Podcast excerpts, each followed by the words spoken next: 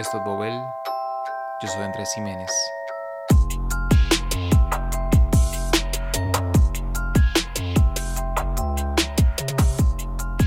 En este episodio, Sudán del Sur.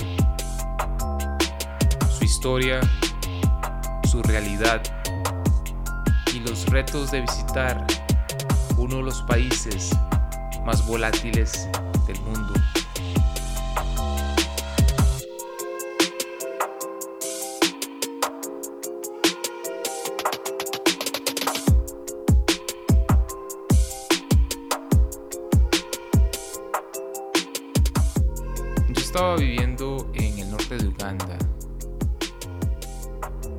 Ya un tiempo de estar en la región y ya me había logrado sumergir en su cultura y en su historia, pero tenía ganas desde hacía un tiempo de dirigirme hacia el norte. Y es que la historia del norte de Uganda tiene un vínculo muy importante con su vecino del norte, Sudán del Sur. Y bueno, eventualmente llegó el momento de renovar mi visa de ingreso a Uganda. Y esa era la mejor oportunidad de justificar el viaje. Pero bueno, justificar entre comillas, porque la verdad es que esa no era una muy buena idea, ni tampoco era un excelente motivo para hacer el viaje. Sudán del Sur no es un país fácil en ningún sentido de la palabra. Es un lugar donde prácticamente todos sus ciudadanos se ven obligados a formarse un carácter duro y resistente. Y es un país en donde los niños y las niñas se ven forzados a crecer y a madurar extremadamente rápido. Ciertamente no es un país al que se va a hacer turismo o a visitar por pura curiosidad. Los sudaneses del sur son famosos por su altura, por sus tatuajes tribales, identificando a ciertos grupos étnicos específicos, y por su completa obsesión con el ganado de cuernos largos. Pero lamentablemente también es un pueblo que ha tenido que encontrar formas de convivir con brutales conflictos armados y hambrunas por generaciones.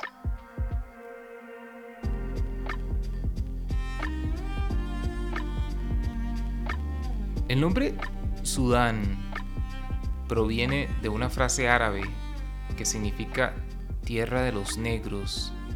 Y es que desde antes de la llegada de los colonizadores europeos, los mercaderes árabes habían iniciado con el negocio de la captura de personas, de negros de diferentes partes del África subsahariana, para ser más específico. Y estas eran personas que eran luego vendidas como esclavos en diferentes partes del mundo árabe y eventualmente a los colonizadores europeos. En este aspecto, la explotación de los habitantes del este y centro de África precedió a la llegada de los colonizadores europeos. Se podría decir entonces que durante siglos la violencia y la explotación ha sido un elemento presente en la vida de los diferentes pueblos y tribus del sur de Sudán. Una vez que la actividad colonial empezó a tomar fuerza durante el siglo XIX, el territorio conocido como Sudán fue gobernado principalmente desde su vecino más al norte, Egipto, y eventualmente los ingleses, que representaban a la potencia colonial que había extendido su control sobre esta parte de África, decidieron para finales del siglo XIX dividir al territorio de Sudán en dos zonas diferentes, el norte y el sur. Y esta decisión se dio en parte como una forma de complicar y de reducir el comercio de esclavos que continuaba siendo una práctica todavía común en Sudán por parte de mercaderes árabes. Famosamente, la esclavitud había sido decretada ilegal en el Reino Unido para el año 1833. Y eso obligaba a los ingleses a tomar ciertas medidas para comenzar a eliminar esta práctica en sus colonias. Pero en el caso de Sudán, esta práctica fue difícil de abolir por completo. Y para inicios del siglo XX, para los ingleses se volvió cada vez más importante el enfatizar las diferencias entre el norte y el sur de Sudán. Y eso los llevó a implementar políticas y leyes que pudieran reducir drásticamente la influencia de los árabes del norte en las zonas del sur. Y al no contar con un acceso directo al mar o con buenas rutas de comunicación, estas decisiones, en esencia, mantendrían al sur de Sudán como un territorio bastante aislado por décadas. Inclusive los ingleses consideraron momentáneamente la eventual opción de anexar este territorio a sus demás colonias en el este de África, conocidas hoy en día como Uganda, Kenia y Tanzania.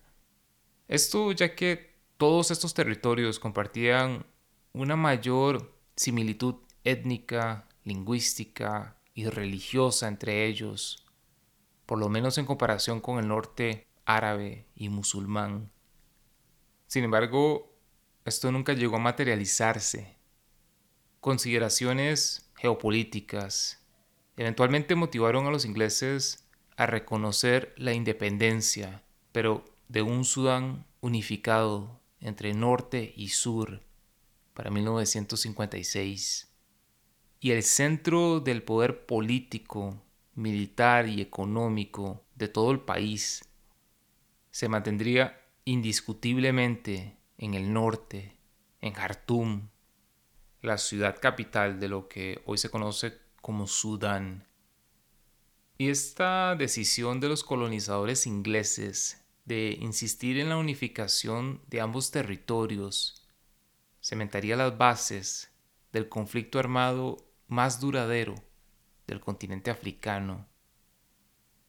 Desde antes inclusive de la independencia de Sudán en 1956 hasta el 2005, el norte y las diferentes tribus del sur se han encontrado en un estado casi perpetuo de conflicto armado salvo por un breve periodo de tregua durante los años 70, el conflicto armado ha sido una constante entre el norte y el sur.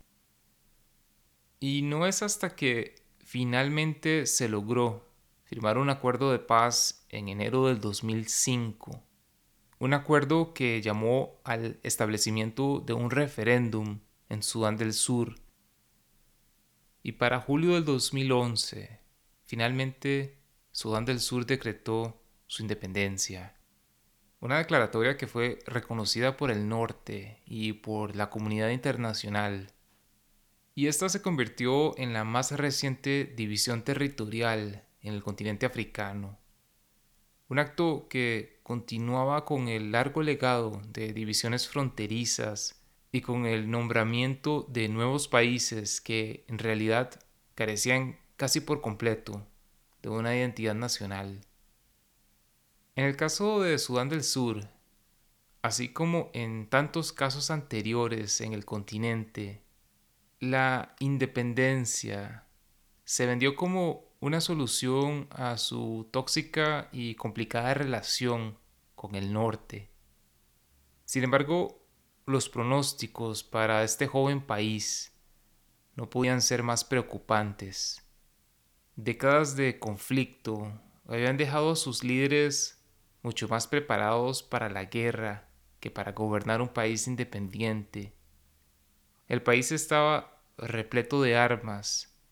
Su población se encontraba profundamente traumatizada y en estado de pobreza extrema y los importantes yacimientos de petróleo ubicados en el norte del país y descubiertos a inicios de los 80 funcionarían literalmente como una fuente adicional de combustible para la bomba de tiempo que estaba por detonar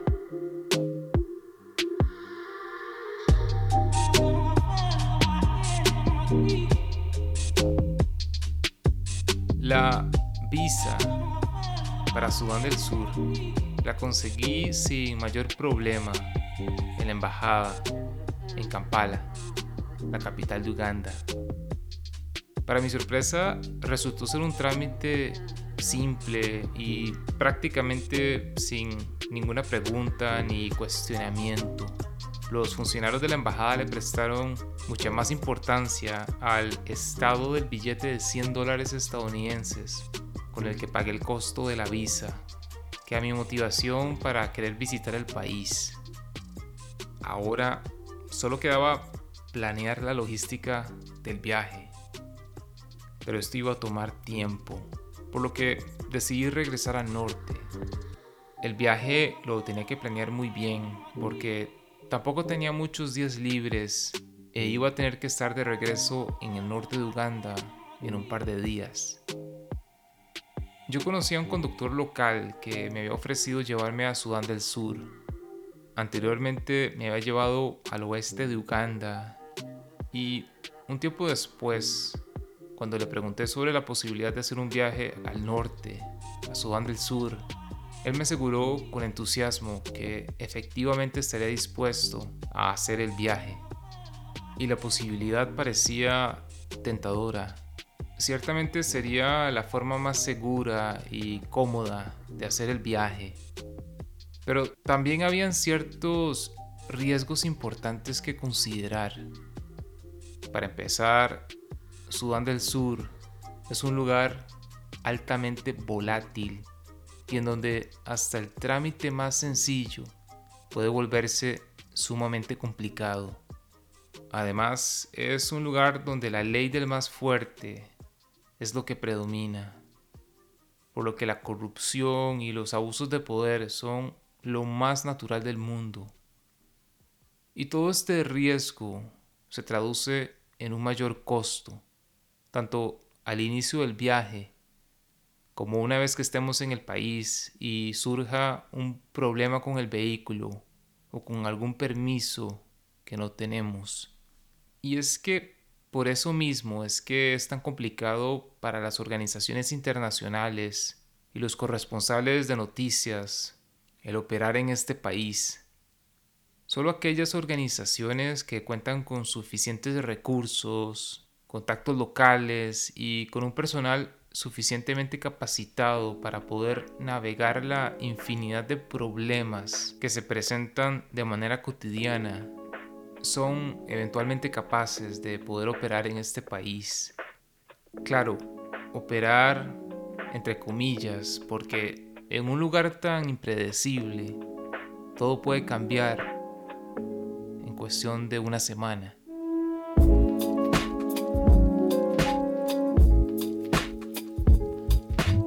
Al final consideré que la mejor opción, tomando en cuenta mi situación particular, era de hecho tomar un bus público. Esto significaría un largo viaje hacia el sur, hacia Kampala, para allí tomar un bus directo hacia el norte, hacia Sudán del Sur. Esta claramente era la opción más incómoda, pero también me permitiría mantener un perfil más bajo y además podría viajar mucho más ligero de equipaje. Los buses hacia Sudán del Sur salían en un barrio específico de la ciudad de Kampala. Todas las diferentes compañías se encontraban a un par de metros de distancia. Salimos de noche desde Kampala y luego de un interminable viaje nocturno que duró aproximadamente 17 horas en total, había llegado a la frontera. Hice el trámite migratorio de salida del lado ugandés y crucé la frontera. Estaba en Nímule y la realidad local era evidente. La oficina para hacer el trámite migratorio en Sudán del Sur era una simple casa con un grupo cada vez más grande de personas que se amontonaban a uno de sus costados y era una escena de caos total. No había ningún tipo de fila o manera de saber detrás de quién había que colocarse. Y luego de más de dos horas de esperar, mi progreso era nulo. Todavía no estaba nada cerca de ingresar a esa casa. El desorden y el calor se estaban volviendo poco a poco algo desesperante. Y recuerdo que de vez en cuando salían varias personas con un tipo de látigo y sacaban a golpes a ciertas personas que estaban en el inicio del molote y las enviaban al final, en medio de golpes y gritos, pero nunca entendí el motivo. En realidad no había forma de colarse porque no había una fila como tal. Era una sola masa de gente amontonada tratando de entrar a esa pequeña oficina. Y recuerdo cómo de repente, entre la multitud, vi a lo lejos que se acercaba un vehículo 4x4, blanco, con una antena grande de radio que se elevaba casi dos metros en uno de los costados del vehículo. Era un vehículo de las Naciones Unidas y recuerdo que se bajaron dos funcionarios claramente extranjeros. Tenían un uniforme azul oscuro y justo antes de que ingresaran en la pequeña casa que funcionaba como oficina, pude rápidamente ver un pequeño parche con la bandera en el hombro de uno de ellos. Era la bandera de Suecia. El uniforme que andaban puesto era parte del uniforme de la policía sueca. Claro, lo más seguro es que formaban parte de algún programa de asistencia internacional implementado por el gobierno sueco. Qué contraste. Dos policías suecos en medio de este caos. Y mi reacción casi inmediata fue de alivio, porque pensé claramente me van a ver a mí metido en medio de todo este molote. Van a ver todo este desorden y van a hacer algo para organizar un poco el caos que era el proceso migratorio. Sin duda, para eso estaban ahí. Sin embargo, recuerdo cómo a los 20 minutos de haber entrado, salieron de la oficina, vieron a su alrededor brevemente, se montaron de regreso en el vehículo y se fueron. Y listo. Nada cambió luego de su partida. El caos bajo el sol brutal de mediodía se mantuvo hasta que, de alguna forma, logré eventualmente ingresar a la pequeña oficina y pude conseguir que una de las oficiales de migración me estampara el pasaporte en medio de varias discusiones que estaba teniendo con personas a mi izquierda y a mi derecha.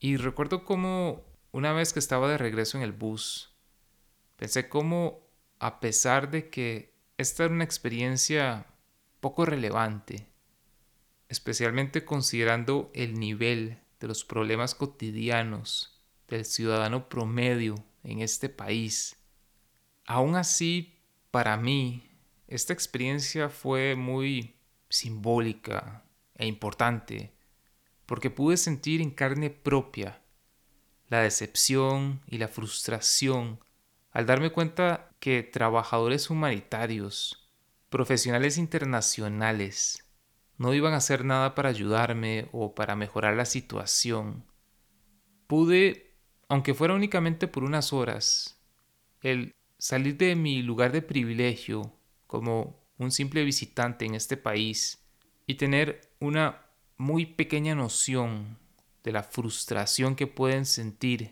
los sudaneses del sur con los representantes de misiones internacionales de ayuda. Y es que los numerosos problemas y limitaciones de la misión de Naciones Unidas a Sudán del Sur han sido bien documentados, y en especial su incapacidad en numerosas ocasiones a través de los años de resguardar la seguridad de personas refugiadas en los campos de protección para civiles con la evolución a un conflicto étnico. Estos campos de refugiados se convirtieron rápidamente en lugares en donde un grupo en particular podía buscar refugio de los ataques y de la limpieza étnica que estaba ocurriendo en diferentes partes del país. En ciudades como Malacal, Yei y hasta en Yuba se han dado eventos bien documentados sobre la incapacidad de los diferentes contingentes de tropas que pertenecen a la misión de Naciones Unidas de proveer una protección efectiva a los civiles que han sido atacados y asesinados.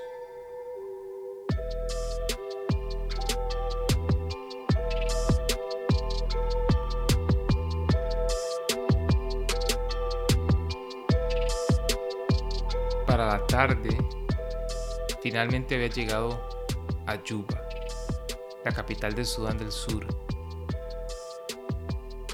Yuba es una ciudad relativamente pequeña y poco llamativa que se extiende al lado del Nilo Blanco, uno de los dos principales tributarios del río Nilo. El Nilo Blanco, que nace en el lago Victoria, a cientos de kilómetros al sur, en Uganda, fluye hacia el norte, atravesando Uganda y el sur de Sudán, para eventualmente unirse con el Nilo Azul en la capital sudanesa, Khartoum. Y al estar en Yuba, creo que se puede decir que por todo lado se siente la energía y la inversión que va de la mano con el proceso de creación de un país finalmente reconocido a nivel internacional.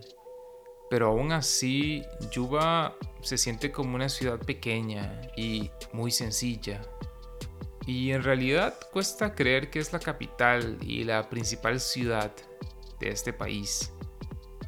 Y bueno, Yuba también muestra en cierta forma un cierto reflejo de la situación en el resto del país. Desde el flujo constante de vehículos 4x4 blancos que pertenecen a toda una larga lista de organizaciones internacionales y humanitarias que operan en el país, hasta trabajadores chinos que trabajan para algunas de las diferentes compañías chinas encargadas de desarrollar ciertos proyectos en el país. Desde los asentamientos en estado de completa precariedad, donde posiblemente habitan personas que fueron desplazadas de alguna otra parte del país, hasta las filas de camiones con militares y policías que recorren las pocas calles pavimentadas de la ciudad. Y bueno, también se puede palpar un claro sentimiento de volatilidad y de tensión en el aire. Los diferentes hoteles, oficinas gubernamentales o las sedes de las diferentes embajadas u oficinas de organismos internacionales cuentan con muros altos guardas armados y alambres de púas por todo lado. Un claro legado de tantas décadas de conflictos armados y violencia, de tanta necesidad y miseria y de tanta corrupción, y una tensión que es producto de vivir en un país en donde se ejerce la ley del más fuerte y en donde el Estado en realidad no tiene la capacidad de velar ni siquiera por los derechos más básicos y primarios de sus habitantes. Recuerdo inclusive que durante el tiempo que pasé en Yuba todavía existía una ley que prohibía el tomar cualquier tipo de videos o fotografías en la ciudad, a menos de que uno contara con una autorización explícita de las autoridades correspondientes. Es decir, uno no podía simplemente levantar el teléfono y tomar fotos de una calle o de un mercado o del río. Y recuerdo la anécdota de una conocida que tuvo problemas con varios militares precisamente por este motivo, al estar tomando fotos durante su estadía en esta ciudad. Una ley que lo que muestra es en cierta forma el legado de dirigentes acostumbrados a ver al gobernar como si estuviesen todavía en un estado de conflicto armado. Y también da una breve idea de cómo esta mentalidad de guerra de sus líderes políticos eventualmente va forjando un Estado y un gobierno cuya motivación pareciera estar muy lejos de velar por el bienestar de sus ciudadanos y en cambio se sostiene bajo los principios del autoritarismo, la concentración del poder y la desconfianza. Sin embargo, este es uno de los legados más comunes de los conflictos armados. En cierta forma, es normal que las personas y los líderes que vivieron los duros años o décadas de guerra se sientan mucho más acostumbrados y familiarizados a seguir gobernando o a ser gobernados de la misma forma que durante las épocas de guerra.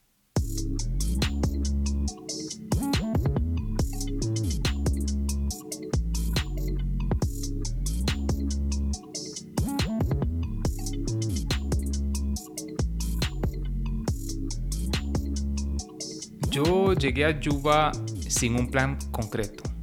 Mi idea era quedarme un par de días y explorar un poco la ciudad. Mis expectativas eran realmente bajas, entonces no había forma de fallar. No tenía un hotel reservado ni conocía a nadie. Y aunque había buscado previamente un hotel en internet y había estudiado muy bien su ubicación en el mapa, Nunca logré encontrarlo.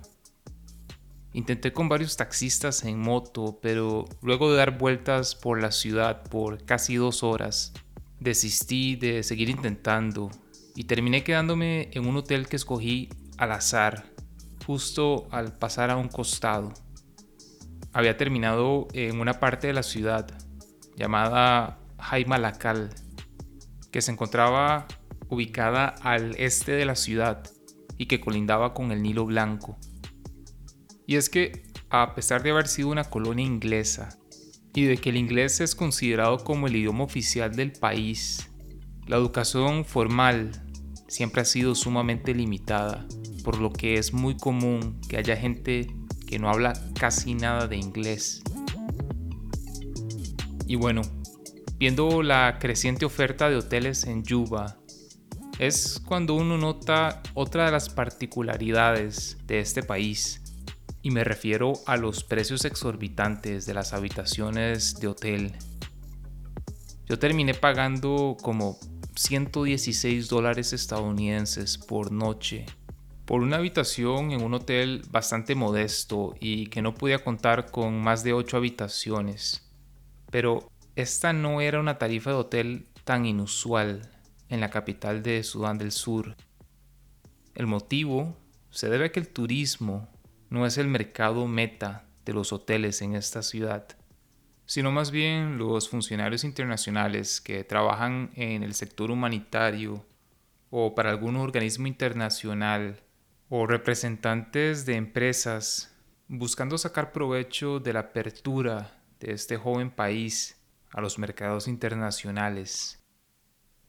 Y es que luego de la independencia, a Sudán del Sur ha llegado todo el mundo, desde representantes de organizaciones religiosas que buscan expandir el mensaje de la religión cristiana al resto de la población, hasta compañías internacionales que han logrado obtener los contratos para la implementación de obras de infraestructura o la explotación petrolera en el norte del país.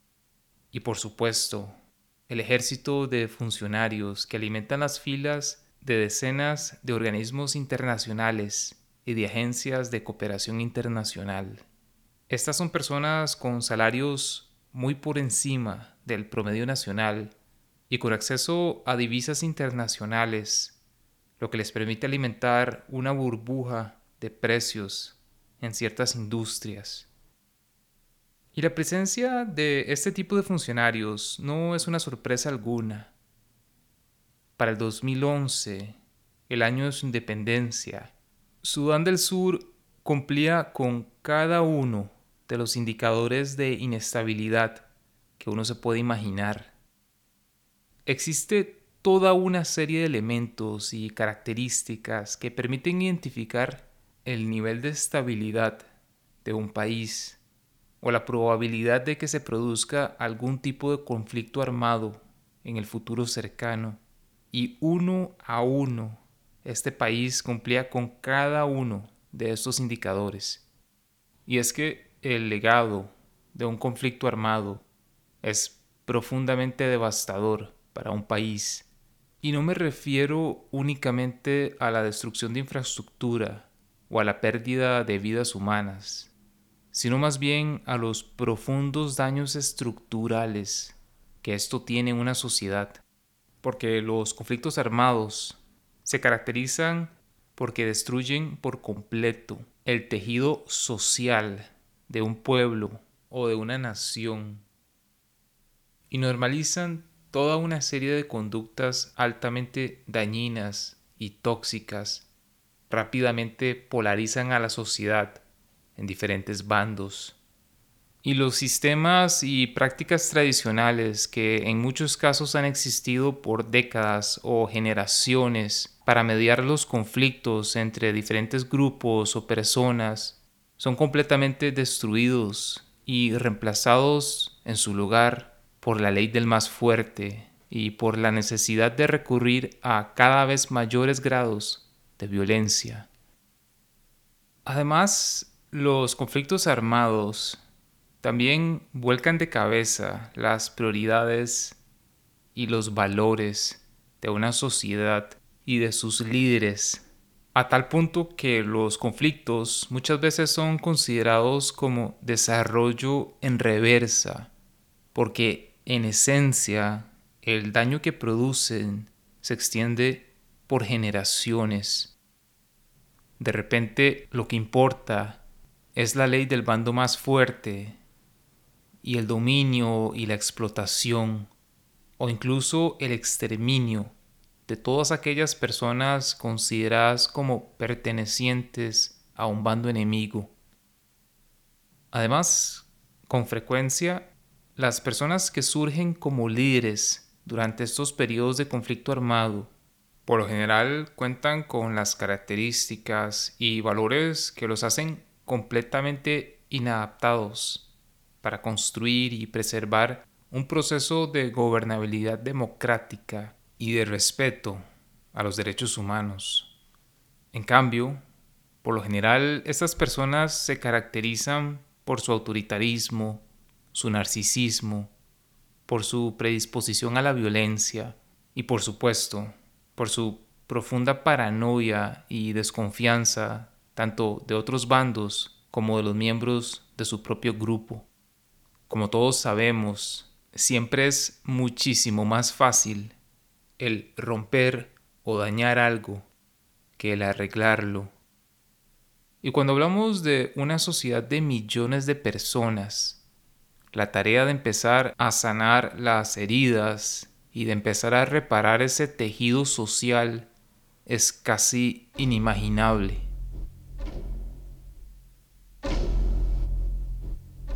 Al final, mi estadía en Yuba no duró mucho tiempo. El costo del hospedaje cada noche se estaba volviendo bastante alto y salir de Yuba hacia otra parte del país sería completamente imprudente sin el apoyo de una organización. En un país tan volátil y en donde la ley la hace quien logre proyectar mayor fortaleza y predisposición para la violencia. Hasta las cosas más sencillas se pueden volver sumamente complicadas.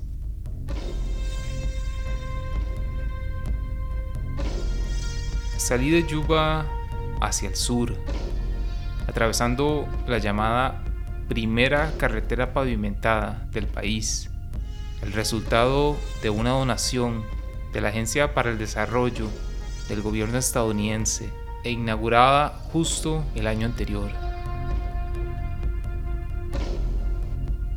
El conflicto no duró mucho en estallar. Poco más de un año después de mi visita, se desató un nuevo conflicto armado. Y el motivo no era de sorprenderse. La tensión entre el presidente de Sudán del Sur, Salva Kiir, y su vicepresidente, Riek Machar, había alcanzado su punto más alto. Y aunque la rivalidad entre ambos líderes había sido una constante durante décadas, y se remontaba incluso a la época de guerra civil contra el norte. En esta ocasión, la situación escaló con extrema rapidez y de inmediato el conflicto tomó un carácter étnico. Y es que cuando la noción de pertenecer a una nación es un concepto abstracto y poco claro, cuando esta identidad no es algo que tenga una relevancia importante en el imaginario colectivo de una sociedad. La reacción natural es entonces la de identificarse principalmente con un grupo más primario. Y en el caso de Sudán del Sur, esta forma de identificación más primaria sería la composición étnica. Sudán del Sur cuenta con decenas de grupos étnicos diferentes. Sin embargo, durante su lucha de casi cuatro décadas con el gobierno del norte, se dio una importante unificación general entre estos diferentes grupos para luchar en contra de un enemigo en común. Eso no quiere decir que no hayan habido importantes desacuerdos, tensiones y luchas de poder entre diferentes fracciones durante el periodo de guerra civil sin embargo, a menudo, los conflictos armados logran funcionar como una válvula de presión que permite contener muchas de estas fuerzas, porque diferentes grupos se ven obligados a unirse por necesidad. Sin embargo, una vez que el conflicto armado contra el gran enemigo en común finaliza, es muy fácil que estas fuerzas vuelvan a resurgir como viejos fantasmas. El conflicto formalmente se desató el 15 de diciembre del 2013, cuando el presidente del país, Salva Kiir, que pertenece al grupo étnico mayoritario del país, los Dinka, al presentir un inminente golpe de Estado por parte de su vicepresidente, Riek Machar, un miembro de la etnia Nuer, la segunda más grande del país, envía miembros de una milicia dinka a desarmar a los soldados de una unidad militar compuesta por miembros de la etnia Nuer. En los días y semanas siguientes se daría casi una completa limpieza étnica de Yuba por parte de los dinkas. Y Riek Machar buscaría refugio más al norte del país y tomaría el mando de milicias Nuer, que procederían a ejercer su venganza en contra de los Dinka en diferentes partes del país, pero principalmente en los estados y en las ciudades, tradicionalmente con poblaciones mayoritariamente de la etnia Nuer. Como es común en muchos conflictos armados, la promesa clara de un salario como tal no existía para estas milicias, su pago sería la oportunidad de ejercer venganza, así como lo que logren robar y saquear de sus víctimas. El nivel de devastación, de matanzas y abusos en ciudades como Akobo, Bentiu y Malakal son una muestra de la brutalidad que pueden alcanzar los conflictos armados en este país. Salva Kiir y el gobierno ahora compuesto casi enteramente por dinkas.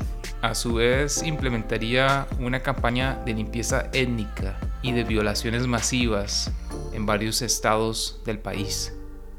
Los enfrentamientos armados y los numerosos acuerdos de paz fallidos se convertirían en una constante durante los próximos años.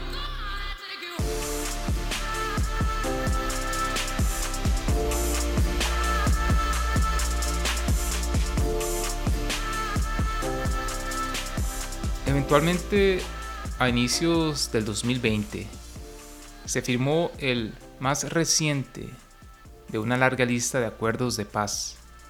Salva Kiir y Riek Machar lograron nuevamente dejar de lado sus diferencias para firmar un nuevo cese de hostilidades y un nuevo gobierno de unidad nacional.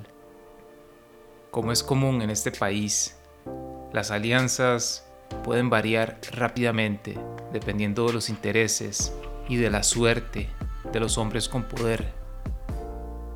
Solo el tiempo sabrá cuánto durará este nuevo y frágil acuerdo de paz. Sin embargo, el desastre humanitario, producto de los más recientes años de conflicto, es casi imposible de resumir y de poner en palabras. Las cifras de muertos directos se estima en cientos de miles de personas. El número de desplazados internos y de personas que han buscado refugio en los países vecinos está en los millones. Y la gran mayoría de los diferentes estados del país se mantiene en una situación de crisis y de emergencia humanitaria.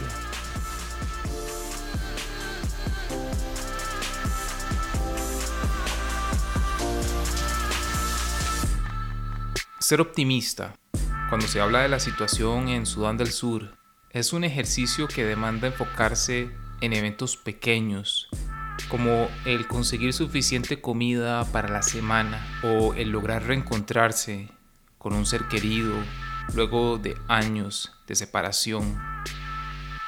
Sin embargo, también veo un profundo simbolismo en cómo el norte de Uganda una región que fue también devastada por un brutal conflicto armado entre el ejército ugandés y el grupo revolucionario LRA, y que sin embargo es hoy en día una tierra de refugio para el enorme número de personas que han huido de Sudán del Sur durante estos últimos años. Con el paso de los años, Uganda ha sobrepasado el millón de refugiados de Sudán del Sur que ha recibido en su territorio y que han sido ubicados en más de media docena de campos de refugiados a través del norte del país. Campos que se han convertido en ciudades en muchos casos, como en el caso del campo Biribiri, que es considerado como el segundo campo de refugiados más grande del mundo luego de Kutupalong, en Bangladesh. Sin embargo, el caso del norte de Uganda también es muy particular. Yoweri Museveni, el presidente ugandés, ha tenido un fuerte control desde que tomó el poder del país hace más de tres décadas. Museveni eventualmente logró imponer su poderío militar sobre una región específica del país y el grupo armado LRA eventualmente se vio obligado a desplegar sus operaciones hacia los países vecinos de Sudán del Sur, la República Democrática del Congo y la República Centroafricana, permitiendo así una drástica reducción en el nivel de conflicto de esta parte de Uganda. Desafortunadamente, en el caso de Sudán del Sur, la situación es muchísimo más compleja.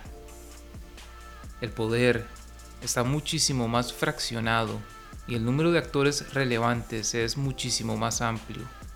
Lamentablemente, el pronóstico para esta joven nación continúa siendo altamente sombrío y el país continuará estando en la mira de incontables organizaciones humanitarias y organismos de desarrollo y asistencia internacional, así como compañías y gobiernos interesados en reanudar la explotación y extracción de sus recursos naturales. Todos seguirán intentando jugar su rol en este país que continuará demostrando ser un lugar altamente complejo e impredecible. Una de las cosas que sigo recordando es cómo una vez que estaba de regreso en el norte de Uganda, una de mis formas más fáciles para conectar y romper el hielo con algún local, con alguna persona que conociera en la calle o algún taxista, era comentarles de mi visita al sur de Sudán y cómo me gustaba mucho más estar de regreso en Uganda porque me sentía mucho más seguro. Los sudaneses para mí eran impredecibles y propensos a la violencia y en cambio en Uganda podía sentir un claro orden y seguridad. Y recuerdo que este tema siempre me permitía conectar con los locales. Estaba recurriendo al viejo recurso de enfatizar las divisiones entre grupos. Estaba reforzando generalizaciones para enfatizar la superioridad de un grupo sobre el otro. Estaba haciendo uso de estereotipos para conectar con los ugandeses a expensas de los sudaneses y siempre me sentía culpable al hacer uso de este recurso, pero simplemente era tan tentador porque era fácil y sumamente efectivo.